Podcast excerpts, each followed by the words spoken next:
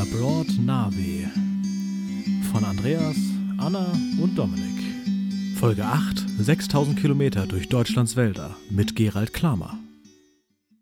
Und damit herzlich willkommen zur achten Folge von Labroad Nave, unserem kleinen Deutschlandformat von Labroad. Und heute haben wir einen ganz besonderen Gast mit dabei. Ich begrüße Gerald Klamer. Hallo. Hallo. Schön, dich zu hören. Man äh, kennt dich vielleicht, man hat vielleicht mal was von dir gelesen oder vielleicht mal von dir gehört in diversen Fernsehsendungen oder aus Zeitungen und so. Deswegen bin ich sehr, sehr froh, dich heute hier dabei zu haben. Du warst im ZDF und man hat von dir im Spiegel mitbekommen. Gerald Klamer, der Waldwanderer, wie man dich nennt, beziehungsweise wie du dich selbst nennst, mit dem Buch, was von dir in diesem Jahr erschienen ist. Naja, ich nenne mich nicht so, aber das Buch äh, heißt so. Ja, äh, wer bist du und äh, wie bist du hierher gekommen? ja, äh, ich bin Gerald Klamer. Äh, ich war 25 Jahre Förster in Hessen und äh, habe im letzten Jahr einen richtig radikalen Schnitt gemacht. Ich mhm. habe also meine sichere Beamtenstelle aufgegeben, Wohnung äh, aufgegeben, Auto verkauft, Besitztümer weitgehend verschenkt und äh, dann bin ich am 26. Februar losgelaufen und äh, war tatsächlich achteinhalb Monate unterwegs und äh, habe eine große Runde praktisch durch Deutschland, um Deutschland gemacht und äh, am Ende waren es tatsächlich 6000 Kilometer. Da ist die allererste Frage, die sich wahrscheinlich alle stellen und die du wahrscheinlich öfters mal beantworten musstest. Warum? ja, das ist eine gute Frage, aber die Antwort ist natürlich ziemlich lang. Wenn man so eine große Entscheidung fällt, dann ist die Motivation sicher immer vielschichtig. Das kann man mhm. also nicht nur auf einen Grund reduzieren. Bei mir waren es eigentlich drei Hauptsachen. Äh, die zähle ich mal auf. Das erste war, äh, wir hatten in Deutschland äh, seit 2018 äh, eine Dürre, wie es mhm. die so nie zuvor gegeben hat. Alle Waldbäume äh, sind schrecklich in äh, Mitleidenschaft gezogen worden. Äh, die Baumart Fichte ist auf äh, Riesenflächen, hat sicher jeder gesehen, mhm. äh, abgestorben. Und äh, da ist einfach was passiert, was völlig neu ist in Deutschland. Das hat es bei uns so noch nicht gegeben. Und das hat mich richtig geschockt. Und ich habe natürlich überlegt, ne, was kann ich mehr machen? Mhm. Als äh, Förster hat man natürlich seinen kleinen Bereich, wo man durchaus was bewegen kann, aber der ist natürlich äh, ziemlich klein. Und äh, ich dachte mir, mit einem richtig großen Projekt kann ich vielleicht meine beiden Leidenschaften zusammenbringen, äh, nämlich die für den Wald und äh, die für das Wandern.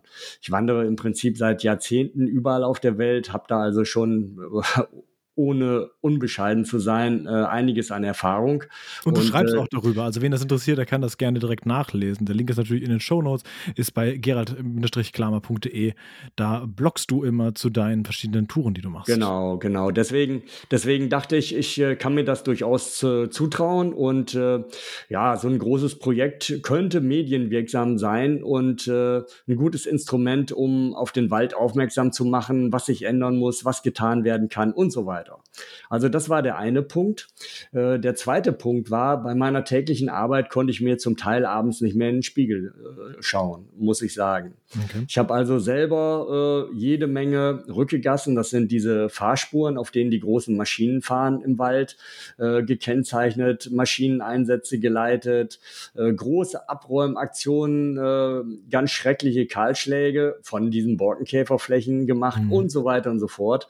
Und äh, das hat mir mh, hm, nicht wirklich gefallen. Und äh, wenn man in so einem System drin ist, dann kann man da nicht so einfach raus und was anderes machen. Das mhm. ist also immer sehr, sehr schwierig. Und äh, ich konnte mich einfach nicht mehr damit identifizieren.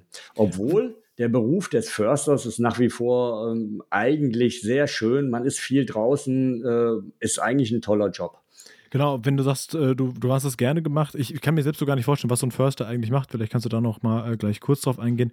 Wenn du sagst, du musstest äh, diese, diese Fahrspuren und sowas machen, äh, wer, wer hat dich dazu gezwungen? Also wer, wer bringt dazu zu sagen, mach das jetzt? Naja, es ist, wie gesagt, äh, es ist im System begründet. Und mhm. in Deutschland seit 30 Jahren haben eigentlich die Maschinen richtig ihren Einzug gehalten. Ähm, die äh, Erntemaschinen, die nennt man Vollernter oder Harvester. Mhm. Und äh, die brauchen einfach, um effektiv arbeiten zu können, die greifen nämlich nur 10 Meter weit mit ihren äh, Greifarmen, brauchen die alle 20 Meter eine 4 Meter breite Fahrspur. Mhm. Das ist einfach so. Und äh, es gibt natürlich auch Mittel, äh, das anders zu machen. Zum Beispiel äh, Menschen, die mit Motorsäge zu arbeiten, mit der Maschine zu kombinieren. Aber das kostet im Zweifelsfall etwas mehr, ist weniger weit verbreitet und wird auch bei den Ausschreibungen normalerweise nicht berücksichtigt. Und da kann man halt auch schlecht so sein eigenes Süppchen fahren. Mhm. Ne, also das, das war schon der zweite Teil meiner Motivation. Mhm. Und der dritte Teil ist, äh, ich bin nicht Forstbeamter geworden, weil ich Beamter werden wollte, sondern weil ich Förster werden wollte. Mhm. Also Sicherheit war mir noch nie so furchtbar wichtig. Und äh, ich habe schon immer mal daran gedacht, nochmal was ganz anderes zu machen. Und äh, hatte auch so den Traum, ein Buch zu schreiben oder mehr Bücher zu schreiben und so weiter und so fort. Und äh, ja, den wollte ich dann halt mit dieser Tour dann auch verwirklichen, was ja auch geklappt hat. Genau. Also im Prinzip drei Hauptgründe.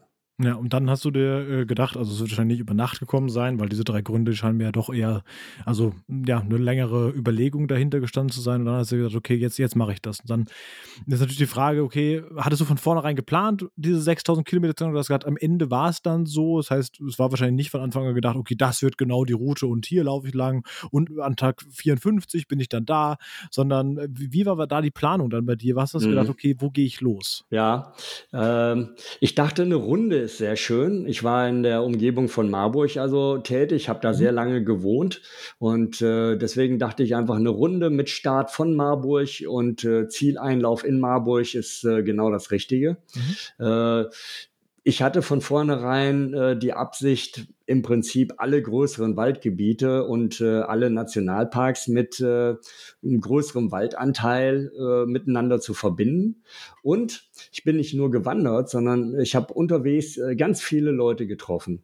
Das war eine Mischung aus ähm, äh, anderen Förstern, auch Wissenschaftlern, die zum Thema Wald äh, forschen, Bürgerinitiativen, äh, Einzelindividuen, die in besonderer Weise mit dem Wald verbunden sind und so weiter und so fort. Und äh, ich hatte über 50 solche Termine. Und äh, den größten Teil davon habe ich tatsächlich vor Aufbruch äh, schon äh, äh, festgemacht. Ich hatte also ganz viele E-Mails geschrieben und so weiter und so fort. Unterwegs mhm. hat sich dann natürlich auch noch eines, äh, einiges ergeben. Aber im Prinzip hat sich meine Route entlang dieser Termine dann tatsächlich von selber ergeben. Und äh, dass es dann so lang war, mh, hm, ich habe damit schon gerechnet. Also wenn man so den Umriss von Deutschland äh, abfährt, dann äh, kommt man schon in äh, eine ziemliche Größe Größenordnung. Naja, und wenn man dann halt äh, nicht Luftlinie läuft, sondern Wanderwege ja. und so weiter, dann äh, kommt da natürlich einiges dazu. Mhm. Also von daher war ich nicht total überrascht, aber ja, es ist natürlich schon trotzdem äh, eine Sache, weil Deutschlands Nord-Süd-Ausdehnung sind 1000 Kilometer von Flensburg nach Garmisch ungefähr, mhm. etwas weniger sogar. Naja, und dann auf das Sechsfache zu kommen, da, das erwartet man nicht auf den ersten Blick, aber ergibt sich dann eigentlich ganz logisch. Dann ist natürlich die Frage, was nimmt man da mit? Also wie packt man da ein? Du hast ja gesagt, du hast äh, Wohnung und so weiter alles abgemeldet. Das heißt, mhm. du ähm, kannst ja auch nicht sagen, so, ach so, ja, stimmt, ich habe was vergessen. Äh, nach einem Monat fällt es auf, fahre ich kurz nochmal zurück und hol was ab oder, oder oder macht zwischendurch auch mal einen Monat Pause oder sowas. Also was nimmt man denn da in der ganzen Zeit mit und wie hast du auch ja. geschlafen? Also hattest du, warst du dann immer in einem Hotel oder hast du gezeltet oder wie sah es da aus? Ja, eine ganze Reihe Fragen. Also äh, zunächst mal, zunächst mal über so lange Zeit muss man natürlich damit rechnen, äh, dass äh, man einiges an Abnutzung am Material hat. Und das war mhm. dann auch tatsächlich so. Aber äh, ich hatte einen Freund und äh, ehemaligen Kollegen, äh, der Sachen, bei dem ich Sachen gebunkert hatte und äh, der mir dann auch was zugeschickt hat. Oh ja. Äh, und das bot sich dann an, das mit einem Termin zu verbinden. Also zum Beispiel mein zweites Paar Schuhe, äh, das, ist, das ist von dem Freund äh, dann zum Forstbetrieb Eibenstock ins Erzgebirge geschickt worden. Und äh, der dortige Betriebsleiter hat mir dann die Schuhe mitgebracht, als ich dann ihn getroffen habe. Also das hat so eigentlich ganz gut funktioniert. Mhm. Ja, mit dem Schlafen. Ich habe überwiegend im Wald geschlafen. Äh, ich hatte kein Zelt dabei, sondern äh, nur ein Tarp. Äh, aus dem einfachen Grund, dass Zelten in Deutschland im Wald in den meisten Bundesländern verboten ist. Mhm. Äh, Mecklenburg-Vorpommern und äh, Brandenburg sind da eine Ausnahme. Da ist das äh, Zelten eine Nacht lang illegal, aber überall sonst ist es eigentlich verboten. Und in den Waldgesetzen steht eigentlich auch immer das Zelten explizit drin, nicht das Übernachten.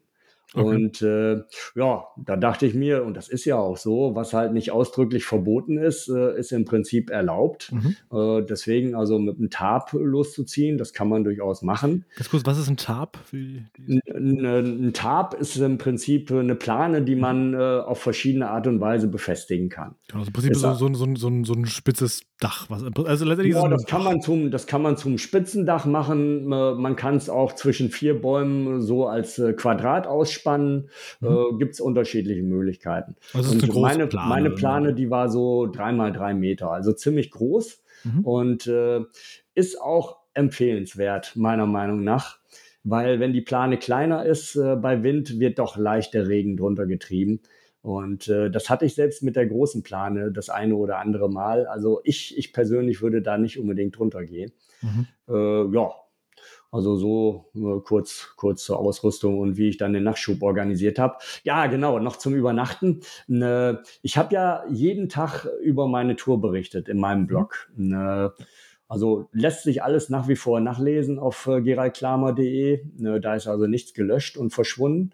Und äh, deswegen hatte ich den Lap Laptop auch dabei und äh, brauchte natürlich eine ganze Menge Strom. Ich hatte also eine große Powerbank auch dabei äh, mit 20.000 Milliampere. Am Anfang auch ein Solarmodul, was sich aber mehr als Ballast als als äh, effizient herausgestellt hat. Und äh, das hat mir eine ganze Zeit gereicht, aber so im Schnitt einmal die Woche musste ich irgendwo an Strom. Okay. Und äh, das war zum Teil äh, bei den Terminen, dass dann halt die Kollegen äh, mich eingeladen haben zum Übernachten. Äh, das waren auch zum Teil Leute, die auf mich aufmerksam geworden waren und mir dann eine Übernachtungsmöglichkeit angeboten haben. Es waren aber auch ganz normale Pensionen, äh, Hotels dabei. Genau, aber immerhin 200 Nächte ungefähr wirklich draußen. Ja, alles allerhand. Und wenn man jetzt durchrechnet, 6000 Kilometer waren es und äh, wenn du sagst 8,5 Monate, also sagen wir mal so 240 Tage, das sind ja über 20 Kilometer am Tag. Das ist ja ein ordentlicher Stiefel, den du da runtergelaufen ja, hast. Ne, also wenn man nee, im die, Schnitt, die, Rechnung, die Rechnung ist nicht ganz so einfach, okay. weil äh, ich hatte ja über 50 Termine. Mhm. Die haben in äh, der Regel nicht unbedingt den ganzen Tag gedauert, ja. aber es gab auch Termine, die sogar mehr als einen Tag gedauert haben. Das habe ich nämlich gedacht, und, dass du gar nicht äh, jeden Tag lau richtig laufen warst. Ja. Genau. Genau, das ist nämlich der Punkt. Ne? Und das waren halt äh, nur die Termine, äh, wo ich praktisch äh, ja Leute getroffen habe, äh, die was mit dem Wald zu tun hatten. Äh, die ganzen Medientermine kamen nämlich auch noch dazu. Ja. Und äh, an solchen Tagen läuft man dann natürlich weniger ähm, als an normalen Tagen, wo man den ganzen Tag läuft. deswegen war der Schnitt, mit dem ich gerechnet habe, 30 Kilometer. Das ist doch ganz schön viel eigentlich. Also du bist, hast gesagt, du bist ja vorher schon öfters wandern gewesen, ja, aber ähm, bist du also quasi gewohnt, aber ich sag mal, für, für, für Leute, die das jetzt nicht regelmäßig machen, ist 30 Kilometer schon auch eine, eine gewisse Distanz, oder? Ja, es ist auf alle Fälle eine gewisse Distanz. Und äh, wenn man das noch nie so äh, länger gemacht hat, sollte man auch nicht mit so einer Distanz anfangen, wenn mhm. man eine lange Wanderung angeht, sondern äh, in der ersten Woche es dann wirklich bei 20 Kilometer lassen ja. Ne, ich weiß, man fühlt sich dann noch fit und denkt, oh, ich kann doch noch weiterlaufen. Äh, das ist gerade bei äh, jüngeren Leuten häufig der Fall. Aber ich habe da schon viele unterwegs getroffen, die es halt äh, zu schnell angefangen sind und dann halt doch Probleme gekriegt haben mit Knien, mit Gelenken. und ähm, das ist weniger der Fall, wenn man es erstmal langsam angehen lässt. Macht ja auch Sinn. Also man muss es, nur weil es heute geht, also das, was man heute quasi an, an mehr Kraft verbraucht, raubt man sich quasi vom nächsten Tag im Zweifel doppelt. Genau. Wenn man dann irgendwie zu schlag kaputt ins Bett geht und dann irgendwie schlechter schläft und bla und dann ist der nächste Tag komplett im Eimer, dann macht es wahrscheinlich Sinn, früher ja, ja. mal aufzuhören. Lieber. Genau, aber zwischendurch musste ich dann äh, meine Schlachtzahl durchaus mal erhöhen. Ein, eine Sache war, äh, im Bayerischen Wald hatte ich jemanden kennengelernt, äh, der hatte dann äh, den Kontakt äh, zu einem äh, Forst Professor hergestellt. Und äh, ja, den hatte ich dann angerufen und der war auch gleich Feuer und Flamme, mich zu treffen und sagte, ja, ich bin dann auch im Steigerwald, sogar mit einer Exkursion mit Studenten. Ich sagte, ja, das ist ja interessant, da würde ich ja gerne dazu kommen. Und äh, dann hat er mir den Termin ge gesagt, wann er da ist. Der ließ sich natürlich nicht verschieben. Mhm. Und äh, naja, ich habe da ein bisschen gerechnet, wie weit ich noch weg bin. Äh, wie gesagt, ich war äh, im Bayerischen Wald noch. Das sind schon noch etliche Kilometer dann äh, bis äh, Oberfranken. Vor allen Dingen, mhm. weil ich auch noch einen Schlenker durch den Thüringer Wald vorher hatte. Und äh, merkte dann, ja, mit meinen 30 Kilometern schaffe ich das nie im Leben. Und äh, dann musste ich eine ganze Zeit auch äh, einen Schnitt von 40 und mehr laufen. Oh, Aber das war, das war halt äh, auch im Sommer, wo die mhm. Tage lang sind und äh, man dann auch wirklich viel Zeit zum Laufen hat. Ne, was ich halt recht ungern mache, ist halt im Dunkeln laufen. Ja, äh, verständlich. Also allein schon, wenn du halt auf Waldwegen bist, kann immer was passieren. Also ja, was passieren ist das eine, aber das andere ist, äh, dass man natürlich auch nicht so viel sieht. Ja, klar, klar, der nächtliche Wald hat auch was und so Vollmondnächte sind zum Laufen auch toll, aber nichtsdestotrotz sieht man natürlich viel weniger als am Tag. Ja. Und äh, es war dann aber tatsächlich so ne, zum Ende hin, also jetzt so um diese Zeit vor einem Jahr, da waren die Tage dann schon so kurz, dass ich auch mein 30 Kilometer Pension äh, schlecht geschafft habe, wenn ich nur bei Tageslicht gelaufen bin.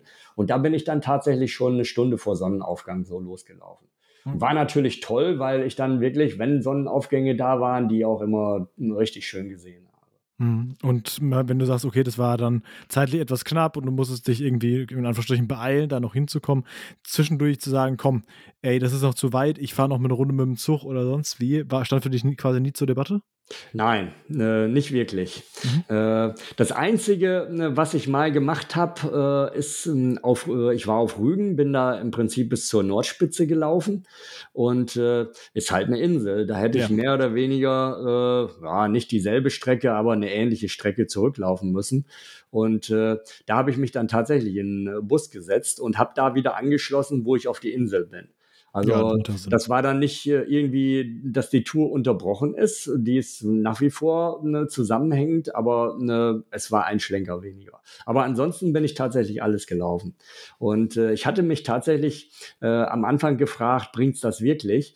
Weil wir haben sehr schöne Wanderwege in Deutschland, aber wenn man äh, so eine lange Strecke läuft, hat man natürlich auch Strecken dabei, wo man auf Asphalt läuft, zum Teil auf verkehrsreichen Straßen, mhm. was alles nicht so wirklich erfreulich ist mhm. und äh, wo sich eigentlich ein Fahrrad anbieten würde. Mhm. Äh, aber ich habe dann gedacht, nee, für das Projekt, für die Tour ist es einfach eine ganz andere Sache, wenn ich sagen kann, ich bin wirklich jeden Meter gelaufen, als äh, dass ich zwischendurch ein Fahrrad benutzt habe oder gar öffentliche Verkehrsmittel oder so. Mhm. Und äh, deswegen stand das eigentlich für mich nie zur Debatte, dann auch mal äh, so abzukürzen ging also auch darum, also das, das Projekt quasi wirklich so durchzuziehen, wie du es dir vorgestellt hast, und genau. dir dann auch selbst zu beweisen oder auch anderen zu beweisen, dass das entsprechend auch so geht. Genau, es ging weniger darum, dass ich äh, mir das selber beweisen wollte, dass das ging, sondern ähm, einfach das Projekt an sich, eine Wanderung durch Deutschland, 6000 Kilometer, das ist äh, halt besser, wenn man sagen kann, das ist wirklich am Stück gewesen. Das stimmt. Das äh, ist auch sehr eindrucksvoll, ja. Sonst muss man immer sagen, ich bin 6000 Kilometer am Stück gelaufen. War es wirklich? Ja, gut, an dem einen Tag bin ich ein bisschen und dann bist du schon wieder in Erklärungsnot. Ne? Kann ich nachvollziehen. Ja. Ähm, was, was isst man denn dann so einfach die ganze Zeit, wenn man, wenn man da unterwegs ist und äh, abends und, und unter einer, einer Zeltplane äh, schläft? Ja, ne, ich habe nicht gekocht. Also ich hatte überhaupt keinen Kocher mit. Mhm. Äh, ich hatte tatsächlich überlegt am Anfang, äh, aber es war ja noch voll Corona-Zeit, also mhm. Gaskartuschen-Nachschub, das hätte ich sowieso abhaken können erstmal. Mhm. Und äh, ja, ansonsten habe ich oft einen Hobokocher dabei, äh, so einen Holzkocher, der mit äh, kleinen Ästchen funktioniert. Mhm. Aber Feuer und deutscher Wald passt natürlich nicht gut zusammen. Ja, und äh, ja, deswegen dachte ich mir, nee, mache ich lieber nicht. Und äh, ich kannte das von anderen Touren, also auch von richtig langen Touren, dass ich sehr gut mit kalter Küche zurechtkomme. Mhm. Und äh, es ist letzten Endes nicht nur gro eine große Gewichtsersparnis, sondern auch eine Zeitersparnis. Und äh, ja, Zeit spielte bei mir schon eine große Rolle, denn äh, nachdem ich halt mein Tagespensum absolviert hatte, wollte ich ja immer noch bloggen. Ne? Und das ja, hat dann schon auch nochmal äh, mit Bilder übertragen, schreiben und, und, und doch eine ganze Menge Zeit in Anspruch genommen. Und E-Mails wollten ja auch beantwortet werden, Termine organisiert und, und, und. Also ich hatte da richtig gut zu tun mhm. und äh, ja, wollte mir das eigentlich nicht gönnen, dann halt auch noch äh, ähm, jeden Abend eine Stunde zu kochen oder so. Denn die hat man schon dabei. Ne? Also mit, äh, mit Stöckchen suchen, äh, mit aufbauen, mit kochen, mit warmes Essen essen. Da ist halt eine Stunde schnell weg. Ne? Das stimmt wohl. Das hat aber trotzdem die Frage nicht beantwortet, außer dass es kalt ist. Aber was ist wenn genau. genau. Wieder zurück zur Frage, genau.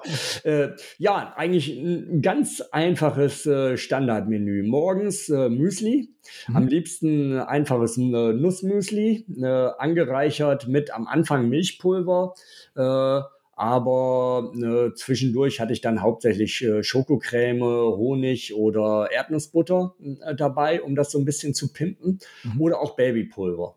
Also ist ja im Prinzip äh, Milchpulver. Äh, das hatte ich dann eigentlich auch immer dabei, so dass ich das mit Wasser aufgegossen habe, kaltem Wasser und so einen Brei hatte. Mhm. Äh, mittags war mein Standard eigentlich Schokolade. Und äh, ja, da steigt dann natürlich der Appetit im Laufe der Wanderung. Also ich bin mit 100 Gramm Rationen angefangen, äh, wo manche Leute mir schon sagen, wow, eine ganze Schokolade auf einmal, da lächle ich immer suffisant, ja. weil äh, ich bin dann sehr schnell auch bei 200 Gramm gewesen und mehr wäre natürlich immer gegangen. Mhm. Und äh, abends äh, mein Standard war eigentlich so eine Mischung äh, aus Haferflocken, Erdnüssen und äh, dann halt nochmal wieder mit Milchpulver, Schokocreme und so weiter angerührt. Dann und wann halt auch mal Käse dabei und äh, manchmal habe ich mir auch ein Brot gekauft, aber das war eigentlich so mein Standard. Ja, also abwechslungsreich klingt es nicht gerade, aber zumindest leicht in der Herstellung und äh, man kriegt die Kalorien so ein bisschen wieder rein, weil wenn du sagst 200 Gramm Schokolade, ja, ist das ja, super. Aber ich meine, wenn du am Tag irgendwie 2000 Kalorien verbrennst, plus die zusätzlichen 2000, die du ohnehin verbrennst, einfach dadurch, dass du atmest, ist, ja. äh, da muss auch irgendwas reinkommen. Das ist ja klar. So, so ist es, so ist es. Deswegen äh, äh sind auch solche Sachen wie äh, Erdnüsse, äh, viele Nüsse im Müsli, auch durchaus Schokocreme dabei und so. Das bringt halt alles alles Kalorien. Ja. Äh, du sagst es, also ich denke mal schon, äh, dass ich wenigstens 4000 Kalorien gebraucht habe pro Tag. Ja, ja. Und äh, bei einer kürzeren Tour ist es auch überhaupt nicht schlimm, wenn man abnimmt. Ne, das kenne ich auch. Also ich bin eigentlich auch äh, im normalen Alltag nie besonders fett gewesen, aber jeder von uns hat ja genügend Fettreserven, äh, um ein paar Wochen äh, locker zu überstehen, auch wenn man eigentlich viel zu wenig isst. Mhm. Aber das geht natürlich nicht über so eine so lange Zeit. Und äh, da darf man dann halt auch über ein bestimmtes Level hinaus nicht abnehmen, sonst hat man einfach zu wenig Kraft und äh, die Energie muss halt zugeführt werden. Auf jeden Fall, ja. Das heißt, du bist immer zwischendurch quasi, also wenn du sagst, du hast im Wald geschlafen, bist du, man kommt ja durch die Wanderwege, führen ja doch immer, also ab und zu mal durch Orte dann auch durch und da warst du dann eben dann entsprechend kurz Nachschub holen im Prinzip. Genau, also ne, meine Ernährung kam im Wesentlichen aus dem Supermarkt. Über Ostern äh, im Saarland, das war das erste Mal, dass ich äh, das ein bisschen aus der Natur aufbessern konnte. Da waren nämlich äh, die Bärlauchblätter schon mhm. so weit. Und äh, ganz besonders dann natürlich im Sommer, äh, im äh, August, September war ich im Osten unterwegs und äh, da gibt's ja so viele schöne Alleen.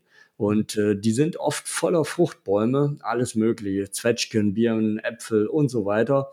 Und äh, die werden fast gar nicht geerntet an vielen Stellen. Und äh, da konnte ich mir richtig den Bauch vollschlagen. Und natürlich auch Himbeeren, Brombeeren und mhm. so weiter. Walderdbeeren besonders schön. Äh, das waren natürlich auch vitaminreiche Aufbesserungen dann meiner Kost. Ja, Pilze auch oder, oder warst du lieber vorsichtiger?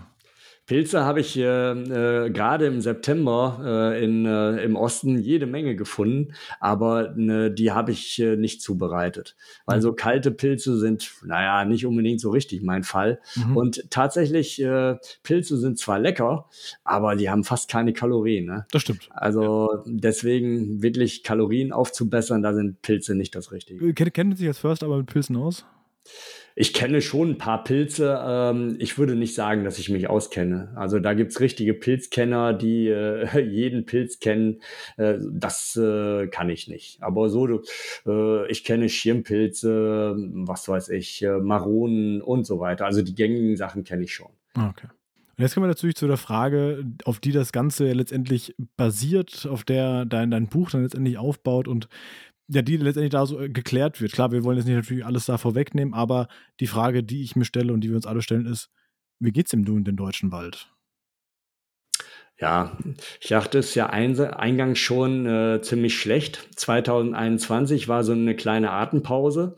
Das war beim Wandern oft ein bisschen gewöhnungsbedürftig. Das Frühjahr war ja sehr kalt und nass, mhm. aber auch der ne, Sommer war ja nicht so ein Sommer wie jetzt die drei Jahre davor oder auch wie dieser Sommer. Oder dieses auch, ja, genau. Genau, genau. Das war super für den Wald natürlich, diese Atempause, aber beim Wandern war es äh, schon manchmal ein bisschen unangenehm.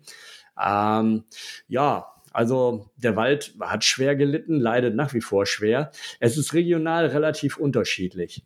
Es gibt richtige Katastrophengebiete. Also für mich das Schlimmste ist da der Harz tatsächlich, mhm. aber auch äh, weite Bereiche in Nordrhein-Westfalen, Sauerland, Siegerland. Äh, das tut richtig weh, da diese riesigen steppenartigen Freiflächen zu sehen, die da in den letzten Jahren entstanden sind. Äh, generell kann man sagen, dass Süddeutschland äh, bis jetzt noch etwas besser dasteht. Das glaube ich nämlich also, auch. Ich war, ich war letzte ja. Woche war ich im Schwarzwald. Er ja. ist ja wahnsinnig schön. Also wie schön ja. ist mitten der Schwarzwald? Mhm. Ja, ja, das, äh, das ist tatsächlich so. Und äh, es war dann für mich auch äh, so, dass ich äh, nach den äh, ersten äh, Wochen, wo ich halt durch Nordrhein-Westfalen gelaufen bin, sich das Ganze sehr entspannt hat, schon in Rheinland-Pfalz. Und äh, ich hatte es schon fast verdrängt, die Bilder vom Anfang an, mhm. bis ich dann wieder in den Thüringer Wald gekommen bin. Ah, okay. Und äh, da war ich dann wieder zurück in der Katastrophe. Aber Erzgebirge zum Beispiel äh, sah dann auch noch gut aus. Mhm. Äh, anders dann wieder, Sächsische Schweiz, äh, das ist dann wieder ein Katastrophengebiet, was die Fichte angeht. Also Kann, sehr Kannst du das erklären, warum das so ist, obwohl es so nah ist? Also ich meine, das Wetter hm. wird ja da jetzt nicht, also das, das Klima ist ja, wenn das irgendwie 50 Kilometer, 100 Kilometer voneinander entfernt, das ist ja nicht eklatant anders. Ja, der Boden spielt dabei natürlich schon auch immer eine Rolle und vor allen Dingen auch die Höhenlage. Mhm. Also das, äh, das Erzgebirge ist deutlich höher als das Elbsandsteingebirge und äh, fängt dementsprechend auch viel mehr äh, Niederschlag ab. Mhm. Das war, das ist also nichts Neues, das war schon immer so. Und äh, das hat man natürlich in solchen Jahren ganz eklatant gemerkt. Und Süddeutschland generell hat halt schon äh, in diesen Dürrejahren mehr Regen abgekriegt als äh, gerade so, äh, so ein Band, was durch West- und Mitteldeutschland geht. Das, das hat natürlich auch eine große Rolle gespielt. Genau, ich wohne äh, jetzt in, in Frankfurt, ähm, wie die hören und hier auch wissen. Das heißt, wir haben eine Taunus ums Eck, ne? Und mhm. ja, der ist natürlich auch sehr, sehr karg gewesen jetzt so in den letzten Jahren. Und ähm, du sagst, das Steppe trifft es eigentlich ganz gut. Jetzt diesen Sommer ähm, war es ja natürlich, also da hat es ja wirklich monatelang quasi nicht geregnet. Und da haben sich natürlich auch die, allein schon die, die normalen Wiesen in den Vorgärten waren einfach komplett braun und da war einfach gar nichts mehr. Und dann bin ich auch äh, am, am der Nidde oder am Main, das war am Main, bin ich langgelaufen, halt, weil ich halt joggen gehe. Und da sind, sind auch Pferde, die da entsprechend grasen. Und das war so, ist normalerweise immer so schön. Ich freue mich immer an denen vorbeizulaufen, weil die da stehen da im, im satten Grün und, und fressen da das Gras und alles wunderbar. Und im Sommer, als ich da vorbeigelaufen bin, da haben die echt, äh, also wirklich auf, auf, auf wie sagst du, auf der Steppe gestanden und da ja. halt irgendwie so an den letzten paar Grashelmen, die da noch wachsen, äh, rumgezuzelt. Also es war wirklich äh, erschreckend. Und das natürlich halt auf, auf so eine lange Distanz über mehrere Tage, Wochen, Monate so zu sehen, das, das, was macht das, was hat das mit dir gemacht? Also bei der Fichte, wie gesagt, äh, das ist die, die flächenmäßig abgestorben ist. Bei den anderen Baumarten, äh, die, äh, da sind einzelne Bäume auch tot und die sehen auch durchweg schlecht aus, die meisten Bäume, aber sie sind nicht tot. Und äh, von der Fichte, man sagt, ungefähr fünf Prozent der deutschen Waldfläche sind tatsächlich abgestorben. Also das ist richtig, richtig viel. Äh, da konnte ich mir immer noch so ein bisschen sagen, ja, auf den meisten Standorten in Deutschland, da hat die Fichte nie so richtig hingepasst. Das ist eigentlich eine Baumart äh, des Nordens, der hohen Gebirge. Mhm.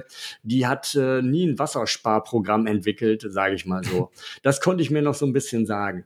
Aber wenn ich äh, ähm, Waldbestände gesehen habe, wo die Buchen auch abgestorben sind, das ist mir richtig nahe gegangen. Also mhm. die Buche, das wäre von Natur aus die Baumart Nummer eins bei uns.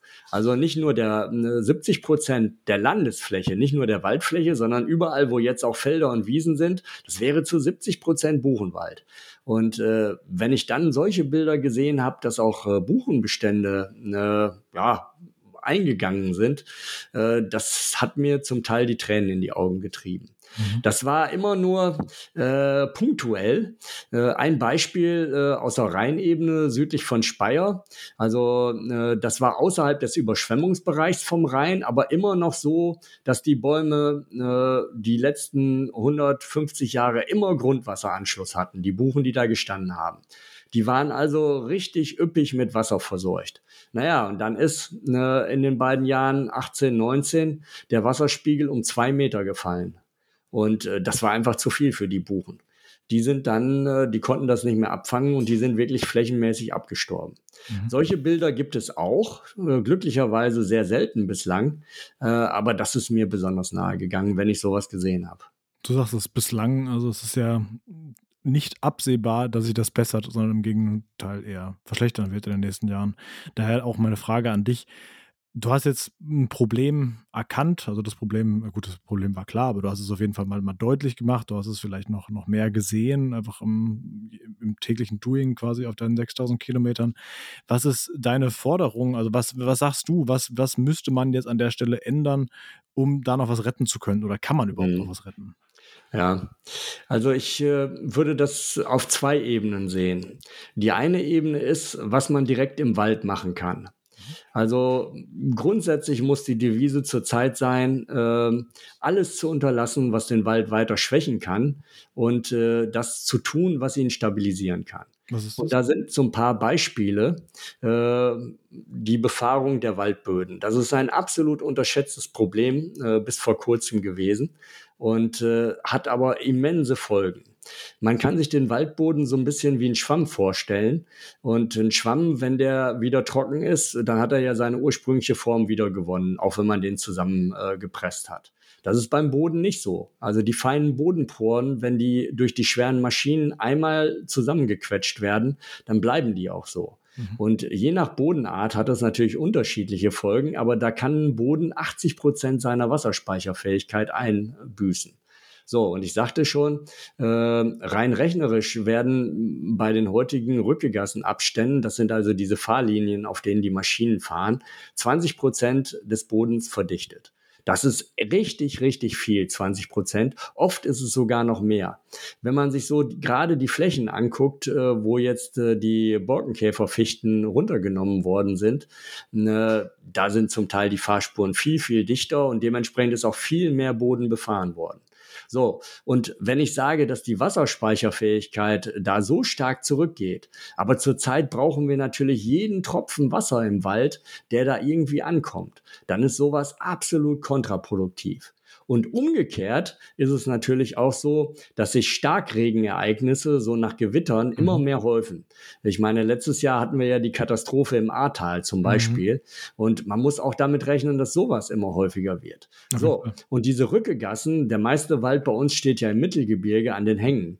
Die müssen schnurgerade in Fallrichtung am Hang angelegt werden. Also mhm. wie das Wasser auch fließt. Und da kann man sich dann natürlich richtig einfach vorstellen beim starken Regen, dass das alles äh, Flutgassen sind, die natürlich auch Überschwemmungen verstärken. So, und andere Folgen sind, dass das Bodenleben ganz kräftig in Mitleidenschaft äh, gezogen wird. Viele kennen das ja, dass Pilze mit Bäumen zusammenarbeiten bei der Waldernährung äh, durch die Mykorrhiza, so heißt das, diese Symbiose. Und äh, das wird halt durch diese Befahrung natürlich, diese Netze werden regelrecht zerrissen und, und, und. Also das ist ein Punkt, wo man unbedingt ansetzen muss. Ein weiterer Punkt ist, ne, klar, bei uns sind viele Fichtenbestände abgestorben und man weiß schon lange, dass wir Mischwald eigentlich brauchen, weil der einfach gesünder und stabiler ist. Mhm. Ne, das ist also nichts Neues, das habe ich schon vor über 30 Jahren im Studium gelernt und äh, diese Erkenntnis ist noch viel älter. Aber das hat man bislang nur punktuell gemacht in Deutschland. Also viel zu wenig, als eigentlich nötig gewesen wäre. Aber es ist auch jetzt noch ein Riesenpotenzial da an Fichtenflächen, die bis jetzt glimpflich davongekommen sind. Du sagtest das im Schwarzwald, aber auch an vielen, vielen anderen Stellen. Aber da sollte man unbedingt jetzt ansetzen, einen Mischwald tatsächlich zu entwickeln. Das heißt, Aufforstung ist tatsächlich ein Thema? Da, da muss gar nicht unbedingt äh, gepflanzt werden in jedem Fall. Oft reicht es schon, wenn man äh, einen Zaun drumherum stellt und dann bringt die Natur alles von selber. Zaun wegen dem Wildverbiss mhm. äh, zum Beispiel. Also die Natur bringt da ganz, ganz viel. Man muss da relativ wenig machen. Es gibt Fälle, wo man schon pflanzen oder säen muss, aber nicht so viel, wie man vielleicht denken würde. Genau, weil das scheint immer so die einzige Option, die von der Politik genannt wird. Ja, wir müssen Aufforstungsprogramme starten. Geht mal alle hin und pflanzt Bäume. Habe ich auch schon gemacht. So, war von der Stadt Frankfurt ausgeschrieben, so, hey, wollt ihr Bäume pflanzen? Ja, dann kommt mal her, macht ihr pflanzt man jeweils zehn oder so. Ja. War auch lustig. Aber das ist das halt nicht zwingend der Weisheit letzter Schluss ist und wir sagen dann sagen, jo, juhura, dann können wir einfach so weitermachen. Ja, ja, dass dann alles wieder gut ist, das ist es natürlich nicht. Aber jetzt nur noch, äh, ähm, ich will das auch nicht zu weit äh, ausweiten, was im Wald passieren muss, aber ein dritter Punkt schon noch. Und das ist, äh, ich sagte schon, äh, wir wären eigentlich ein äh, Buchenland, ein Laubbaumland. Und äh, davon sind nur noch wenige Prozente eigentlich übergeblieben auf Deutschlands Fläche. Und gerade alte Buchenbestände, die besonders wichtig für Biodiversität sind, die gibt's gar nicht mehr so viele. Umgekehrt ist es so, dass aufgelichtete Buchenbestände, also wo man zu viel Holz rausgenommen hat, die werden richtig anfällig, weil die haben eine dünne Rinde, die kriegen Sonnenbrand wie Menschen, die Blätter verbrennen regelrecht und so weiter. Das heißt, die Buche und auch andere Baumarten, die brauchen den Schutz ihrer Nachbarn. Die brauchen ein dicht geschlossenes Kronendach und äh, dann haben sie auch die Möglichkeit, relativ widerstandsfähig zu sein gegen solche Dürren. Die machen ja zum Teil ihr eigenes angenehmes Klima, eben dadurch, dass sie verdunsten. Mhm. Und äh, deswegen fühlt sich der Wald auch immer, nicht nur wegen dem Schatten, sondern auch wegen dieser Verdunstung, mhm. ne, viel kühler an als die freie Landschaft. Das kennt ja jeder von einem Waldspaziergang oder von einer Joggingrunde im Hochsommer. Da ja. braucht man auch kein Wissenschaftler für sein, hm. sondern das ist einfach was Naheliegendes. Und äh, diese, diese, ich sag mal, ähm, auch Selbstverteidigungsmöglichkeit, die der Wald durchaus hat, die darf halt zurzeit nicht geschwächt werden äh, durch äh, übertriebene Holzentnahme. Also das wären drei Punkte, die im Wald passieren müssen. Es gibt noch eine ganze Reihe mehr. Aber der Schlüssel dazu, dass das wirklich nicht äh, weitergeht, ist natürlich, dass wir die Klimakrise in den Griff kriegen müssen. Mhm. Und äh, da wird ja viel an den Einzelnen auch appelliert. Da kann auch der Einzelne eine ganze Menge machen, von weniger Auto oder gar kein Auto mehr fahren, über Fleischkonsum reduzieren und, und, und. Da gibt's ja ganz viele Möglichkeiten. Aber das wird nicht reichen. Und das muss man ganz klar sagen, Richtig. dass in erster Linie die Politik da am Hebel ist. Richtig. Und, das heißt, äh, gleichzeitig aber auch den Einzelnen dadurch nicht irgendwie aus der, aus der Rechenschaft. Den Einzelnen kann also man natürlich nicht aus der Pflicht entlassen, genau. aber äh, noch wichtiger ist tatsächlich, dass die Politik handelt. Und genau. äh, die Politik wird erst wirklich entschlossen handeln, wenn sie weiß, dass die Mehrheit der Menschen das auch will. Und äh, ich denke, Fridays for Future war da ein sehr, sehr guter Anfang, mhm. der auch eine ganze Menge bewegt hat. Aber diese Bewegung muss jetzt weitergehen in die erwachsene Bevölkerung. Die Erwachsenen müssen sich diesen Klimastreiks anschließen. Habe ich schon und, gemacht. Äh, ich bin das erwachsen. Ist, das ist sehr löblich, sehr löblich. Und äh, wenn da tatsächlich eine kritische Masse zusammenkommt, die groß genug ist, äh, dann wird die Politik auch reagieren. Vorher nicht. Und das ist völlig egal, was wir für eine Regierung haben, äh, solange da die äh, Politiker denken, nee, die Leute sind noch nicht so weit, wird nicht wirklich was Einschneidendes passieren. Gut, und jetzt bin ich aber Diesel Günther 0815 und sage, ja, aber äh, was ist denn mit China? Ja, äh, China ist natürlich ganz wichtig dabei, selbstverständlich. Aber es ist nicht so, dass in China nichts passiert. Äh, also genau China, hinaus, vielen Dank. genau, also China macht natürlich äh, aus Eigeninteresse auch eine ganze Menge in Richtung erneuerbarer Energien. Aber wir müssen natürlich vorsichtig sein, weil äh, China liegt zwar bei den absoluten Treibhausgasemissionen vor Deutschland, aber, aber wenn man das pro Kopf sieht, dann sind wir nach wie vor ähm, äh, die stärkeren Verschmutzer als die Chinesen. Ich glaube, nur die USA sind wie vor uns, aber ich glaube, wir sind noch ziemlich weit oben, ne? Ja, wir sind, wir sind äh, aktuell auf Platz 6. Okay. Wenn man das historisch sieht, also äh, über die Zeit, wie viel Treibhausgase welches Land ausgestoßen hat, sind wir sogar auf Platz 4. Oh yeah. Also das ist schon eine ganze Menge. Ja. Und äh, von daher ist es keineswegs so, äh, dass was wir in Deutschland machen, da überhaupt keine Rolle spielt. Ganz mhm. im Gegenteil. Definitiv, ja. Das ist äh, auch das, was ich immer so im äh, Bekanntenkreis, wenn die Diskussion irgendwie darauf entfällt, immer sage, dass äh, wir da schon unser gerüttelten Maß zu beitragen können. Klar, jeder Einzelne von uns letztendlich, aber eben auch das große Ganze. Also es hilft nicht, wenn ich jetzt sage, also ich bin zum Beispiel vegan, ja, das ist, das ist super, das ist, äh, freut mich ja persönlich auch, aber letztendlich muss man auch, muss ich mir auch selbst eingestehen, äh, wenn dafür das rheinische Braunkohlerevier ausgeweitet wird, kann, kann ich noch so sehr auf Fleisch und, und äh, Tierprodukte verzichten, dass macht dann einen Tropfen auf den heißen Stein. Ne? Ja, äh, da ist schon was dran. Aber ich habe jetzt gerade was gelesen, was einen eigentlich nur erstaunen und überraschen kann. In Brasilien gibt es einen Fleischkonzern, also im Wesentlichen äh, roden die Regenwald, stellen Rinder drauf und äh, schlachten die Rinder und exportieren dann das Rindfleisch nach Europa. Äh, JBS heißt der. Mhm. Ne, dessen Treibhausgasemissionen sind höher als die der Niederlande. Das muss man sich wirklich mal auf der Zunge zergehen lassen. Ja. Und äh, also pff, das, äh, das ist natürlich was, was nicht überhaupt nicht mehr sein darf. Und äh, das ist auch ein Punkt, wo Deutschland einen Riesenhebel hat, nämlich die wirtschaftliche Macht auszuspielen. Ja. Ich meine, klar, zurzeit äh, ist der große Boykott gegen Russland, was ja auch sicher sinnvoll ist. Mhm. Äh, aber es gibt natürlich noch ganz andere Baustellen, die ich tatsächlich als Verbrechen gegen die Menschheit definieren würde. Also Regenwaldzerstörung in Brasilien oder Indonesien, das ist äh, heutzutage mit dem Wissen, was wir haben, äh, ein Verbrechen gegen uns alle. Und da muss tatsächlich auch mal ein Land wie Deutschland wirklich entschlossen äh, seinen Einfluss ausspielen.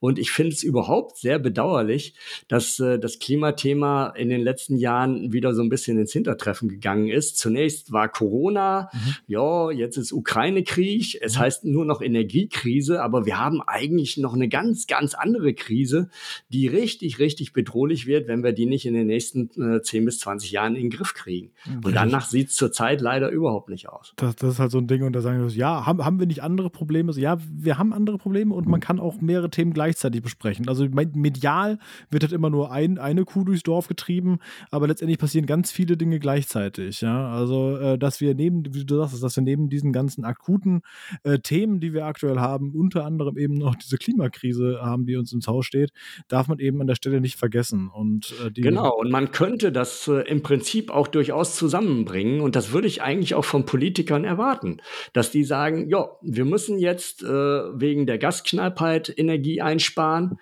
Aber wir müssen sowieso Energie einsparen, damit äh, der Treibhauseffekt nicht noch schlimmer wird. Das heißt, das, was wir jetzt in diesem Winter machen müssen, das wird eigentlich eher die Regel sein als die Ausnahme.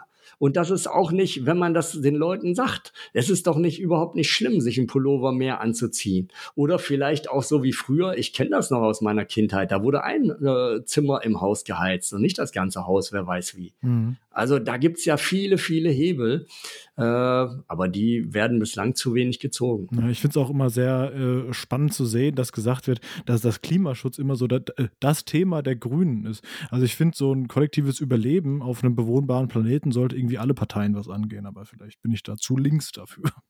naja. Ja, also das sehe ich auch so. Und äh, ja, was die Grünen angeht, kann man natürlich auch äh, durchaus enttäuscht sein. Ne? Also da würde ich mir schon eine entschlossenere Politik äh, wünschen, als das, was bis jetzt da präsentiert wird. Ja, ich glaube, glaub, müssen nicht so in den, in den politischen äh, Raum abdriften, der natürlich jetzt äh, gerade in dem Fall natürlich sich, sehr stark anbietet, aber ich glaube, das führt sehr weit.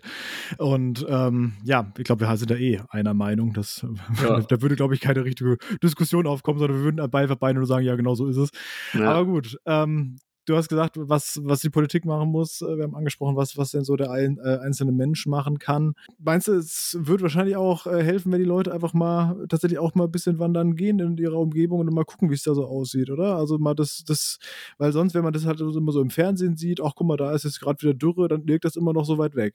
Aber wenn man sieht, das ist direkt vor der eigenen Haustür, ist es vielleicht nochmal was anderes, oder? Ja, äh, das schon, aber äh, man kommt natürlich leicht dahin, dass man total frustriert wird und äh, so sagt, das hat alles keinen Zweck mehr, unser Wald ist verloren, mhm. äh, da ist sowieso nichts mehr zu machen. Und mein Projekt insgesamt war ja äh, ein sehr positives Projekt. Ich habe das ja Waldbegeisterung genannt, mhm. weil ich halt auch den Menschen zeigen will, dass nach wie vor äh, unheimlich viel Schönes in unseren Wäldern ist und äh, es jede Menge zu entdecken gibt. Und natürlich, äh, es gibt Probleme äh, und äh, es gibt auch viele Dinge, die man ändern müsste. Aber äh, man kann den Wald immer noch genießen. Und äh, das äh, Bewusstsein sollte schon auch bei den Leuten ankommen und nicht alles nur negativ sein. Auch wenn vieles natürlich tatsächlich negativ ist aber nicht alles. Genau, und dann einfach zu sagen, ja gut, das ist eher das verloren, dann lassen wir einfach so weitermachen, ist ja genau. auch nicht die Lösung des Ganzen. Also genau. es ist ja, es, es, gibt ja dieses anderthalb Grad Ziel und es ist ja nicht so, okay, das anderthalb Grad Ziel kann nicht erreicht werden, ja dann ist auch egal, sondern es geht ja trotzdem immer noch um alles, was halt eingespart werden kann. Also da hilft genau, auf jeden Fall. Äh, jedes Zehntel Grad zählt natürlich. Ja. Und es ist auch noch keineswegs ausgemacht, dass das anderthalb Grad Ziel nicht erreicht werden kann. Also ja. das wäre im Prinzip durchaus noch möglich. Ne? Wenn, wenn man entsprechend was tut. Wenn, wenn, wenn man entsprechend was tut, genau. ja. Und das ist halt eben so das Ding. Das, ähm, das hatte ich damals, als, als, als Covid hier so angefangen hat, ne, so, ähm, sag mal, Februar 2020, als es dann losging mit, jo, hier, wir, wir bleiben zu Hause, wir halten das zusammen durch, da hatte ich auch so gedacht, so, okay, krass, wenn das jetzt irgendwie so funktioniert und man sich irgendwie alle mal so ein bisschen am Riemen reißt und dann sagt, okay, wenn wir das gemeinsam angehen, dann, dann, dann stehen wir das irgendwie durch und wir, wir, wir kommen da irgendwie gut ans Ziel.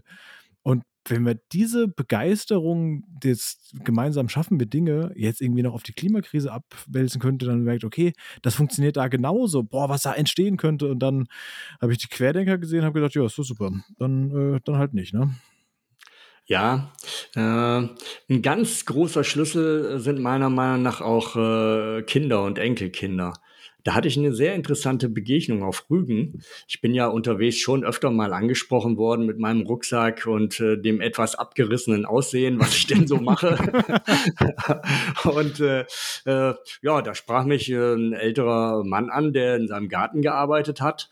Und äh, wir sind dann gleich sofort in eine sehr intensive Diskussion gekommen. Und der sagte auch, ja, er kann sich nicht vorstellen, dass die Leute freiwillig auf ihr Auto verzichten, äh, was weiß ich, auf ihre Pauschalreisen nach Mallorca Amerika und so weiter und so fort.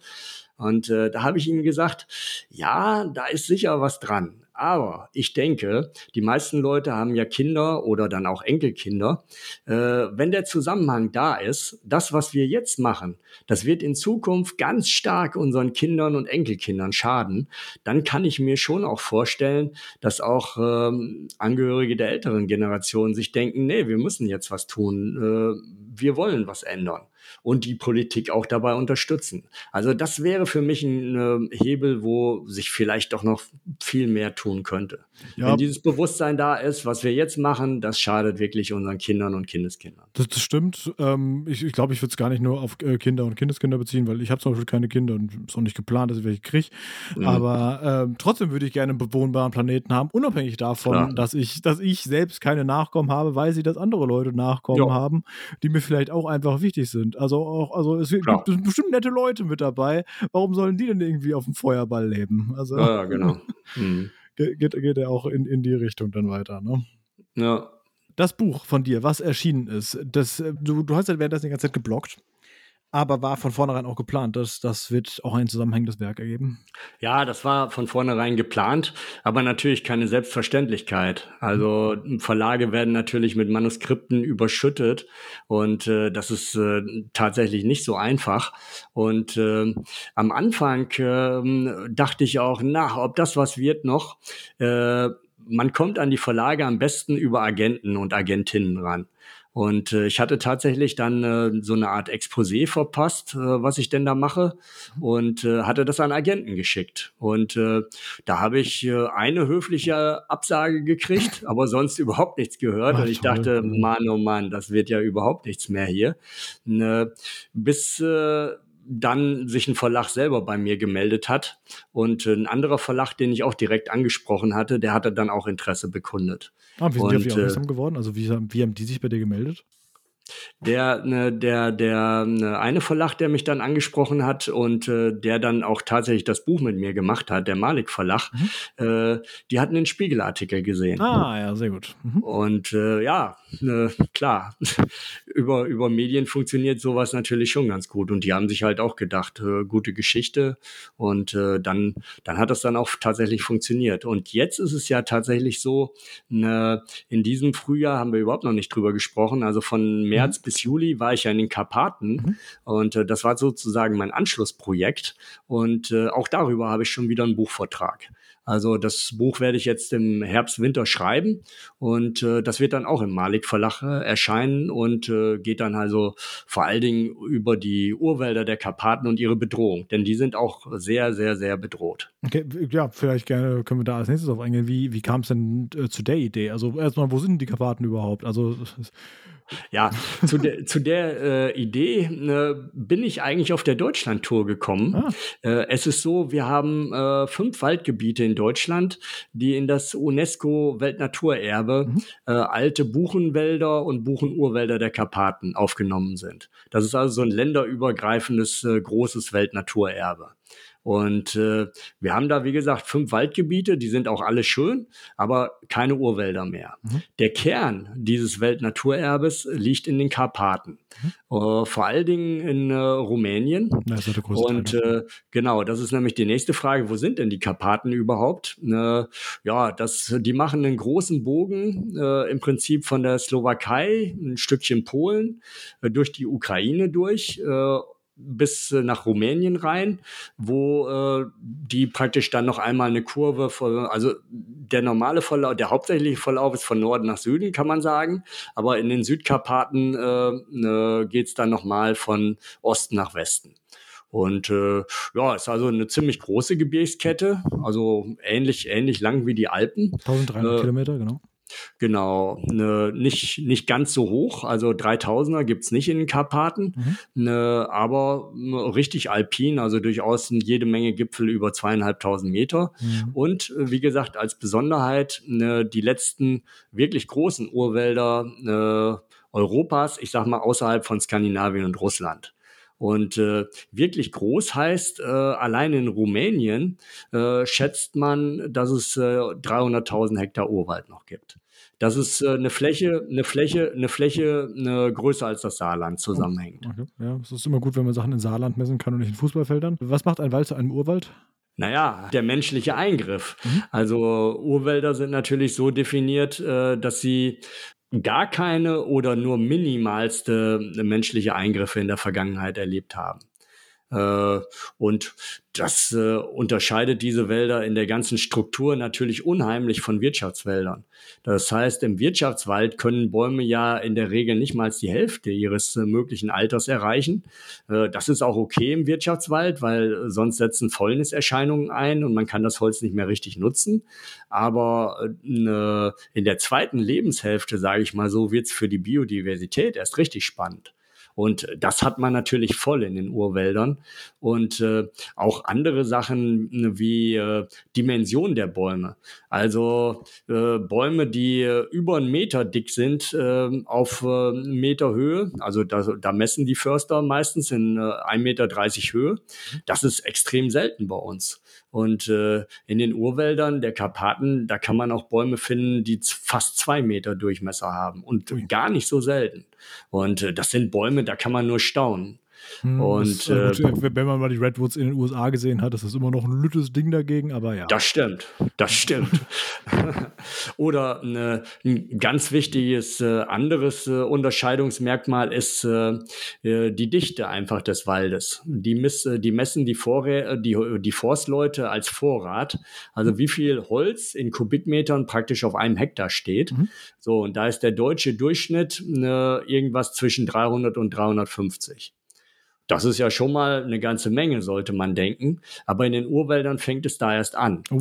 In, äh, in der Ukraine äh, ist der größte noch vorhandene Buchenurwald der Welt überhaupt. Mhm. 10.000 Hektar am Stück. Uholka heißt der. Und äh, da ist der mittlere Vorrat 800 Kubikmeter. Also fast das, fast das Dreifache. Ne? Ja, ja, ja. Und äh, es gibt äh, durchaus einzelne Bestände, habe ich auch in Rumänien, in Karpaten gesehen, wo das weit über 1000 Kubikmeter geht. Und äh, es ist so, äh, je mehr Kohlenstoff wird in einem Wald gespeichert, je mehr Holz auf der Fläche steht. Weil ein wesentlicher Bestandteil vom Holz ist ja der Kohlenstoff. Das ist der eine Punkt. Der zweite Punkt aber, der genauso wichtig ist, im Wald ist äh, nur die Hälfte des Kohlenstoffs äh, im Holz gebunden, die mhm. andere Hälfte im Boden ja. tatsächlich. Ja. Deswegen Und, sind äh, ja auch so wichtig. Moore sind noch mal ein bisschen was anderes. Äh, die kann man eigentlich ein bisschen eher mit fossilen Lagerstätten äh, vergleichen, weil äh, da ist ja über ganz lange Zeiträume das äh, äh, abgestorbene Pflanzenmaterial praktisch nicht zersetzt worden, mhm. weil äh, im Wasser ist halt Luft unter Luftabschluss, mhm. dass sich dann ein Torf gebildet hat. Das ist noch ein bisschen was anderes. Ja, okay. Aber auch in den Böden und äh, unsere Böden haben also auch im Schnitt nur noch die Hälfte des Vorrats, den sie eigentlich hätten. Das liegt hauptsächlich daran, äh, dass die meisten unserer Waldböden schon mal in der Sonne lagen, weil äh, der Wald schon mal gerodet war, kann auch im Mittelalter durchaus gewesen sein. Ne, oder halt äh, früher sind ja sehr viele Kahlschläge überall noch gemacht worden. Und äh, der Boden, gerade die Humusschicht, die wird halt äh, in der Sonne sehr schnell zersetzt. Mhm. Und äh, dementsprechend geht dann halt auch äh, der gebundene Kohlenstoff als Kohlendioxid in die Atmosphäre. Das ist in Urwäldern anders. Da sind also die Bodenspeicher noch voll gefüllt und äh, die sind also auch aus äh, Klimagesichtspunkten ganz, ganz wichtig.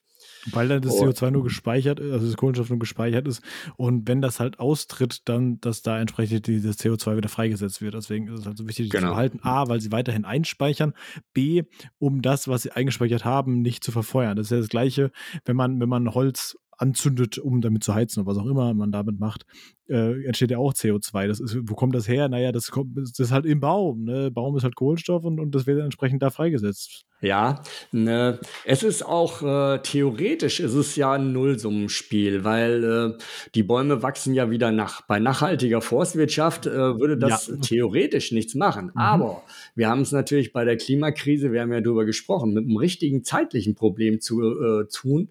Und wir können überhaupt nicht darauf warten, dass dann Bäume, die jetzt verfeuert werden, wieder nachwachsen. Das dauert nämlich eine ganze Weile, ja. Das dauert eine ganze Weile. Und äh, ich sagte es ja, der Holzvorrat in Deutschland, der ist ziemlich klein. Mhm. Und äh, wenn man weniger Holz nutzt, könnte man den äh, in relativ kurzer Zeit wieder aufbauen. Mhm. Zurzeit ist es so, äh, dass sieben Prozent der deutschen Emissionen praktisch vom Wald geschluckt werden. Mhm. Und äh, man könnte diesen Teil, also immer heutige Emissionen als Grundlage äh, gesetzt, innerhalb von 40 Jahren verdoppeln, was schon eine ganze Menge ist. Mhm wenn man das weltweit machen würde, ne, man muss ja eigentlich immer auch ein bisschen so die weltweite Perspektive haben, finde ich. Ja, CO2 endet ja nicht an der Grenze. Genau. Und äh, da hat äh, die ähm, ETH in Zürich ein Forschungsprojekt zugemacht und die sind äh, zu dem Schluss gekommen, dass wir eigentlich auf der Welt ein Aufforstungspotenzial haben von der Größe der Vereinigten Staaten ohne an landwirtschaftliche Flächen ranzugehen. Und äh, wenn man das machen würde, konsequent, dann würde man zwei Drittel der CO2-Emissionen, die je von Menschen ausgestoßen worden sind, wieder einfangen. Was hält uns auf? Wenn du sagst, es würde nicht mehr Landwirtschaft beeinflussen, was ist das, was uns da stoppt an der Stelle? Naja, Politik im Wesentlichen. Man muss das halt tatsächlich auch angehen äh, in verschiedensten Ländern. Ne? Und Deutschland musste dabei eigentlich auch wieder anfangen. Da sind wir wieder bei Deutschland. Deutschland mhm. hat zurzeit einen Bewaldungsprozent von 32 Prozent. Das ist ganz schön viel für ein Industrieland, aber da würde noch deutlich mehr gehen. Und ich habe auf meiner Wanderung vor allen Dingen in den Hochlagen der Mittelgebirge äh, immer gedacht, da müsste eigentlich noch mehr Wald hin. Mhm. Da wächst, äh, also das ist äh, so hoch, dass kein Getreide mehr wächst. Das ist Grünland bis jetzt hauptsächlich, also für äh, Milcherzeugung. Mhm. Und das wissen wir ja alle, dass das eigentlich nicht mehr rentabel ist. Mhm. Äh, die Bauern jammern ja zu Recht darüber. Aber wenn man äh, die Aufforstung von der Politik auch fördern würde, denke ich, dass viele Landwirte da durchaus bereit zu wären. Und da könnten wir halt auch in Deutschland äh, unseren Beitrag zu dieser notwendigen weltweiten Aufforstung leisten. Ja. Aber auch richtig. dieses Thema muss noch viel, viel mehr ins Bewusstsein kommen. Das Thema Holz verbinde ich dann auch gleichzeitig immer so mit dem Thema Möbel. Beispielsweise mein, mein, das Bett, was ich habe, was ich mir vor, ich glaube, sieben Jahren oder sowas gekauft habe, äh, ist aus massiver Buche. Ja? Mhm. Ähm, ist, das, ist das schlecht oder ist das gut? Na, beim Holz ist es so, äh, dass 50 Prozent äh, des Holzes, was bei uns eingeschlagen wird, mehr oder weniger sofort wieder verbrannt wird weil es halt für Verpackungsmaterial genutzt wird, für Einmalpaletten, für Papier. Mhm. Äh, Deutschland ist das Land mit dem höchsten Pro-Kopf-Verbrauch von Papier ja, weltweit. Das kann ich mir bei, bei, bei den bürokratischen Sachen ja auch vorstellen, dass das so ist. Absolut. Es ja. wird ja nach wie vor fast überall alles ausgedruckt und so weiter und so fort. Also 50 Prozent äh, des äh, Holzes, was geerntet wird, geht sofort wieder durch den Schornstein und ist dementsprechend auch äh, klimawirksam. Du sagtest das ja schon, egal ob man Öl oder Holz verbrennt, CO2 geht in jedem Fall in die Atmosphäre. Hm. Anders sieht das aus bei Holz Holz, was langfristig verbaut wird. Du hast ja das Bettbeispiel gegeben. Das gilt aber auch für Dachstühle, für, für Holzhäuser überhaupt, ne, wo das ähm, äh, CO2 dann auch wirklich langfristig festgelegt wird. Und das muss natürlich auch die Richtung der Holzindustrie sein, dass man weg von äh, kurzfristiger Verwendung kommt hin zu langfristigeren Sachen. Und auch da kann jeder Einzelne natürlich schon einen Beitrag liefern. Muss wirklich jedes Dokument ausgedruckt werden? Muss man äh, jede Bestellung äh, dreimal, also gerade Bekleidung in drei Größen bestellen ja. äh, und dann zwei davon wieder zurückschicken und, und, und. Genau, das sind wieder so äh, Sachen, wo halt jeder Einzelne von uns halt eben mal sein eigenes Verhalten hinterfragen muss. Das ist ja auch das, was wir regelmäßig hier predigen in diesem Podcast, dass alles das, was wir tun, alles das, wie wir reisen und wie wir leben, immer einen Einfluss Einfluss auf irgendwas anderes hat. Ja.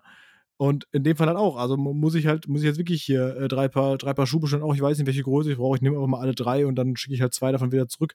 Mhm. Dieses Zurückschicken ist ja nicht nur einfach mal blöd fürs Klima, weil erstmal das Verpackungsmaterial und das Ding wird ja, ich meine, das Land ist ja nicht wieder hergebeamt, sondern muss irgendwie hergefahren werden. Und im schlimmsten Fall wird es zurückgenommen und kann dann nicht mehr verkauft werden und dann ja. wird es halt irgendwie zerstört. Und dann ist es halt wirklich einfach witzlos. Mhm. Zu dem äh, Bauen mit Holz äh, noch eine Sache. Wie gesagt, grundsätzlich ist das schon positiv fürs Klima.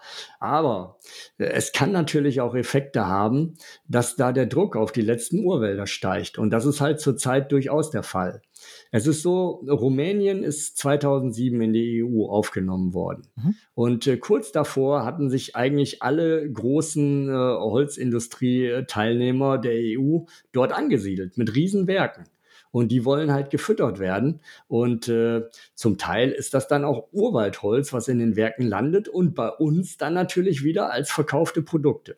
Mhm. Also vielleicht darauf achten, wo das Holz herkommt, meinst du? Ja, das ist allerdings äh, ziemlich schwierig. Es gibt ja auch Zertifizierungen bei Holz, ne, aber das ist äh, in der Regel nicht wirklich nachvollziehbar. Mhm. Also, also, es gibt also wir da brauchen quasi kein, ein Lieferkettengesetz muss man wirklich haben und auch so, dass es konsequent durchgesetzt wird. Ja. Und äh, im Fall von Rumänien ist es so, dass es ein EU-Mitgliedstaat und äh, muss sich natürlich auch an europäisches Recht eigentlich halten. Äh, es gibt ein sehr gutes europäisches Naturschutzrecht und danach ist es natürlich verboten, Urwälder ähm, äh, jetzt noch oder überhaupt zu vernichten.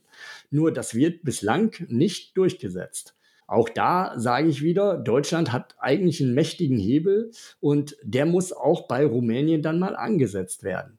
Zurzeit, klar, da wird dann wieder gesagt, ja, ist aber ein wichtiger Verbündeter an der Ostaußengrenze der EU, äh, so mit Blick Richtung Ukraine-Krieg und so weiter und so fort. Mhm. Aber das darf natürlich nicht alles andere verdrängen. Das eine schließt das andere ja auch nicht aus. Genau. Ja. Äh, wann, wann, erscheint denn eigentlich, wann, wann erscheint dein Buch? Das ist dein zweites? Das steht noch nicht ganz fest. Okay. Eine bist, du noch schon fertig geschrieben? Wie bitte? Hast du schon fertig geschrieben? Das zweite Buch? Ja. Nein. nein, nein. Ich bin ja, ich bin ja erst eine Woche wieder zu Hause, so ungefähr. Ja, also, ich dachte, äh, das ist, weiß ich, aber ich dachte, jetzt hast du im Prinzip die ganze Zeit zwischendurch geblockt und dann fasst es einfach zusammen, gehst du noch drüber, dann passt es äh, doch, nee, nee, nee. Also, ganz so schnell geht das doch nicht. Also da braucht man schon ein bisschen länger. Ja. Äh, 31. März ist der Abgabetermin, mhm. aber äh, dann dauert es natürlich auch noch eine ganze Zeit. Da müssen noch tausend äh, Läufe sein beim Verlag und und und. Geht es dann erst noch durch Lektorat oder ist es davor schon durch? Ja, ja, selbstverständlich. Erst danach, okay, das, das ist, war die Frage. Ja. Nee, auch äh, während des Schreibprozesses so. schon. Also während des äh, ersten Buches war es eigentlich äh, so praktisch so ein Ping-Pong-Spiel zwischen der Lektorin und mir. Mhm. Ähm, aber äh, die haben das so akribisch gemacht, dass dann nochmal eine externe Lektorin dran gesetzt worden ist. Also wirklich sehr akribisch. Mhm. Also ich muss sagen, wie diese Verlage arbeiten, war mir vorher auch überhaupt nicht klar, aber sehr professionell. Das heißt, bei dir steht jetzt aktuell alle Zeichen auf, auf Buch Nummer zwei, was dann ja, auf jeden Fall dann nächstes genau, Jahr erscheinen auf, auf Buch Nummer zwei und äh, äh, was ich ansonsten jetzt auch im Herbst, Winter ganz viel mache, ist äh, Vorträge halten. Ja, da ich, sieht man äh, auch bei dir auf der Website. Ähm, ist auch natürlich ja. auch alles hier verlinkt in den Show Notes. Also das sind ja einige Termine, die bei dir in der, in der Zeit anstehen. Ganz besonders äh, lustig finde ich äh, den Termin 13. bis 17.03.2023. Fünf Städte in Niedersachsen. Der wird noch to, to be determined, wo es genau hingeht, aber fand ich witzig. Ja, ne, ich, ich wusste auch gerne diese Städte, aber das ist äh, ne, praktisch eine Lesereise, die von dem Niedersächsischen Bibliotheksverband gebucht und geplant äh, worden ist. Mhm. Und äh, die wissen noch gar nicht, äh, welche Bibliotheken und welche Städte daran alle teilnehmen wollen. Und äh, das entscheidet sich wahrscheinlich auch erst sechs Wochen vorher. Ah, krass. Okay. Also, ja, ja. Aber pff, schon mal klar, fünf Städte in Niedersachsen. Ja, so, so viel ist klar. Ähm, morgen bist du zum Beispiel in, in Pfaffenhofen. Genau, morgen bin ich in Pfaffenhofen. Gestern war ich ja im äh, Pfälzer Wald mhm. in äh, Johanniskreuz. Das war die Premiere. War auch äh, sehr schön. Äh, vor allen Dingen, weil das tatsächlich eine Station auch auf meiner Wanderung war. Mhm. Das äh, Haus der Nachhaltigkeit dort ist äh, so ein Bildungszentrum, wenn man so will. Ja, auch mitten im Wald gelegen, so eine ganz schöne Umgebung. Und äh, ja, die Premiere fand ich wirklich gut gestern Abend. Und ja, morgen geht es nach Pfaffenhofen, genau. Ja, sehr gut, sehr gut. Und dann geht es halt äh, heiter weiter. Also ja jede Woche zwei bis drei Termine. Ne? Zwei, drei, vier sogar. So mal. Ja. ja zum Teil äh, sind es auch noch mehr. Mhm. Äh, ich habe jetzt auch äh, nur die öffentlichen Termine ah, äh, okay. da praktisch auf meinem Kalender. Mhm. Ich habe auch so Veranstaltungen äh, an Unis, äh, so natürlich Fachbereich Forstwirtschaft, Forstwissenschaft. Und die sind dann aber nicht öffentlich. Mhm. Und äh, die, die stehen auch nicht in dem Kalender drin. Ja, äh, ja aber was ich noch habe, ähm, wo ich auch schon sehr gespannt drauf bin, äh, ich habe ja jetzt auch äh, ziemlich viele Medienauftritte und äh, Montag ist da ganz was Besonderes. Mhm. Da bin ich nämlich äh, Gast bei der Sendung Das das rote Sofa. Kennt sicher der eine oder andere. Ist so eine Gesprächssendung, die es schon seit über 20 Jahren gibt und äh, sehr viel geschaut wird. Mhm. Ich habe dann auch mal äh, gefragt, ja, wie viele Leute schauen denn so die Ausstrahlung an? Das ist dann halt live, ne? Ja, ja ist auf, am NDR ist das, ne? Genau, beim NDR live und äh, ja, mir wurde schon dann ziemlich blümerant, als äh, mir gesagt wurde, ja, Millionen Zuschauer haben wir dann schon bei jeder Folge. Naja, ja, ist okay.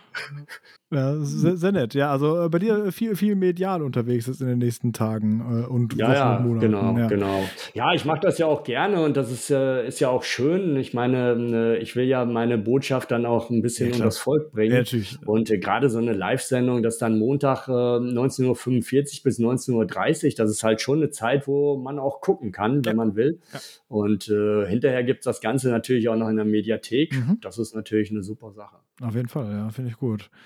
Was mich noch interessiert ist, als du damals nach deinen 6000 Kilometern wieder äh, zu Hause angekommen bist, oder was heißt eigentlich zu Hause angekommen bist, hast du gesagt, hier Wohnung und so weiter, hast abgemeldet.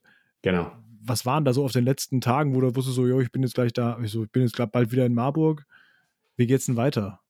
Wie, wie, wie ja. war es denn wieder zurück in den Alt, äh, in den in Anführungsstrichen normalen Alltag zurückzukehren? Ja, vielleicht erstmal die letzten Tage. Die letzten zehn Tage waren ein bisschen was Besonderes für mich, weil äh, meine Freundin mich da begleitet hat. Ah, Ansonsten äh, bin ich ja meistens alleine gelaufen auf der Tour. Aber da waren wir zu zweit und haben dann auch zu zweit den Abschluss gemacht. Und äh, ja, eigentlich hatte ich auch gedacht, äh, dass ich äh, nach der Tour äh, Asyl bei einem Kollegen finde, Freund und Kollegen. Mhm. Äh, das hatte ich alles schon eingefädelt, weil meine Freundin hatte sich eigentlich auf den Weg gemacht von Stuttgart nach Nepal. Das ist auch eine sehr interessante Geschichte. Sie hat mal in Nepal im Projekt gearbeitet und 2015 war da ja das große Erdbeben mhm. und äh, das Hotel neben ihr äh, ist eingestürzt, alle Menschen tot und äh, sie ist mit heiler Haut davongekommen und äh, danach hat sie dann ihr Leben geändert ein bisschen so wie ich und äh, sich also sehr stark auch aufs Wandern fokussiert. Und sie wollte einfach äh, zurücklaufen, dahin, wo das alles angefangen hat. Mhm. Und äh, ist dann interessanterweise äh, auch in die Karpaten gekommen äh, und ist da dann aber von Herdenhunden, von Hirtenhunden angefallen worden. Äh, üble Geschichte. Okay. Ja, ja.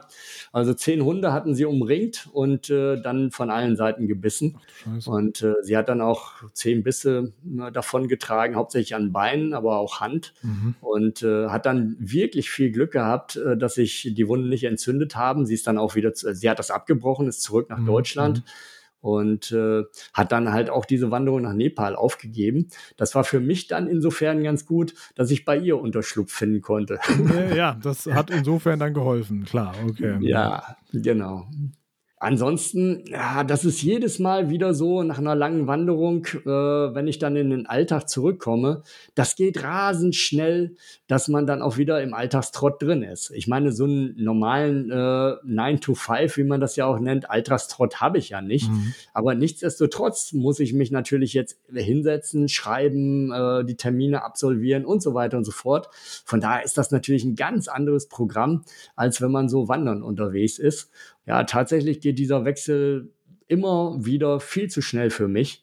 Äh, aber es ist eine Notwendigkeit natürlich. Und auch schön, weil es ist ja auch eine gewisse Abwechslung. Also wenn ich nur wandern würde, wäre mir das wahrscheinlich auf die Dauer auch zu langweilig. Ja, das macht Sinn, dass man, also man, in dem Fall verbindest du ja quasi ein, ein sehr schönes Hobby, was du hast, was du gerne machst, auch noch mit äh, was Nützlichem, nämlich dass du dazu auch noch irgendwie entsprechend was schreibst und damit vielleicht genau. andere Leute auch sogar motivierst oder inspirierst. Genau. Wunderbar. Gerald, vielen Dank, dass du heute mit dabei warst und uns äh, über deine, deine lange Reise durch Deutschland berichtet hast und äh, wir so ein schönes Gespräch dazu führen konnten. Äh, Gerald Klammer, der Waldwanderer, findet ihr im Malik Verlag. Äh, unten wird natürlich auch verlinkt, wo ihr das Ganze kaufen könnt. Und ähm, schaut auf jeden Fall auch mindestens mal auf seiner Website vorbei. Und wenn ihr an einem der Tage ähm, zufälligerweise an den Orten seid, an dem auch Gerald Klammer ist, dann wird er sich bestimmt auch sehr freuen, wenn ihr ihn da besuchen kommt äh, bei seinen ähm, Vorträgen, die er da hält. Die sind natürlich, wie gesagt, auch unten verlinkt, sodass ihr da einfach schauen könnt. Die gehen auch, wie gesagt, rein bis März nächsten Jahres. Also ist, ist schon ziemlich lang und viel davon geplant. Am 5. Januar zum Beispiel bist du in Frankfurt. Äh, ich sag mal so, ich, ich wäre da, wäre ich nicht schon weg. Also ich äh, bin am 5. Januar, ich bin in Neuseeland. Ähm, ah. Ja, äh, Flitterwochen und so. Aber mhm. ähm, ich glaube, meine Schwester hat da bestimmt großes Interesse dann, äh, dafür dahin zu gehen. Und vielleicht ist der Dom ja auch mit dabei und das wäre ja dann auch sehr nett. Das lernst du die anderen zwei Drittel von Labrot an der Stelle auch nochmal kennen. Ja, sehr schön. Wunderbar. Hast du noch ab, ein paar abschließende Worte, die du noch loswerden möchtest? ja, mir hat das Gespräch äh, auch großen Spaß gemacht und äh, gerne wieder, kann ich nur sagen. Wunderbar. Dann, ja, äh, viel Erfolg beim Schreiben deines zweiten Buchs. Ich bin äh, sehr gespannt, was dann da nächstes Jahr auf uns zukommt, was du da berichtest. Und ja, dir erstmal dann soweit alles Gute, viel Erfolg bei deinen Vorträgen und ich hoffe, wir hören uns mal wieder. Ja, vielen Dank. Ciao. Ciao.